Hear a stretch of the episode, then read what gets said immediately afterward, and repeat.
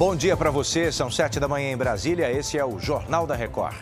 Polícia encontra corpo do lutador que entrou numa comunidade para recuperar moto roubada no Rio de Janeiro. Engavetamento entre caminhões e carro de passeio deixa três mortos na Via Dutra, em São Paulo. É agora, no JR.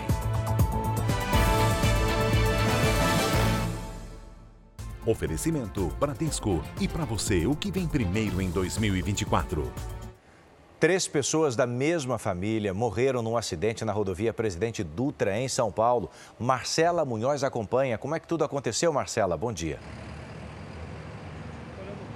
Oi, Edu, bom dia. Olha, foi aqui no quilômetro 228 da rodovia Presidente Dutra, já em São Paulo. De acordo com testemunhas, o tráfego estava intenso e os motoristas precisaram reduzir a velocidade.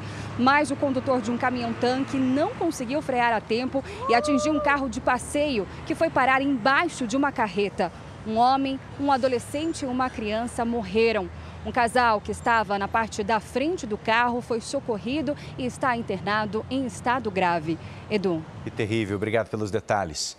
Policiais encontraram o corpo do lutador Diego Braga, de 44 anos, numa comunidade da zona oeste do Rio de Janeiro. Ele estava desaparecido desde a tarde de ontem. A Larissa Hertal conta mais pra gente, direto do Rio. Bom dia, Larissa.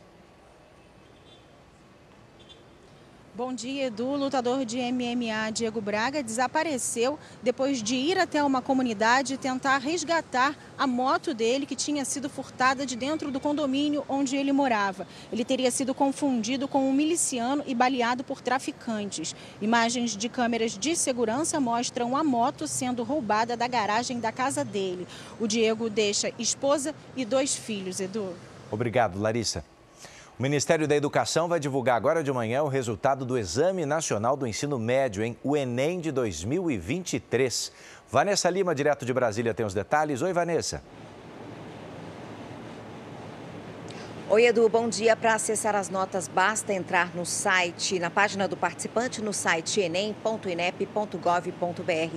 Mais de 3 milhões e 900 mil estudantes participaram do exame, que é a principal porta de entrada para universidades no país e também no exterior. Com as notas, os candidatos podem se inscrever no SISU, o Sistema de Seleção Unificada, ou no ProUni, com bolsas de 50% e 100% em universidades privadas. Edu. Estou só imaginando a ansiedade, viu, Vanessa? Obrigado pelos detalhes. Bom dia.